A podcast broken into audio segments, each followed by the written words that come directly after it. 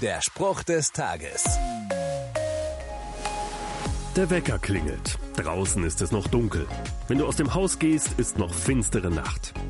Oft sind die Tage grau. Die Sonne lässt sich selten sehen und auch beim Nachhausekommen ist die Dunkelheit wieder hereingebrochen. Wie geht es dir in dieser Jahreszeit?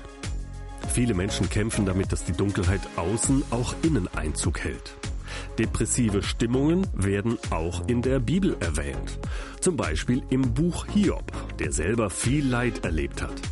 Und zudem sagt ein Freund, Gott wird es schenken, dass du wieder lachen kannst und dass du vor Freude jubelst.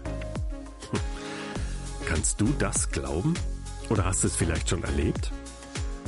Ich möchte dich herausfordern und ermutigen, an dieser Zusage Gottes festzuhalten. Der Spruch des Tages steht in der Bibel. Bibellesen auf bibleserver.com.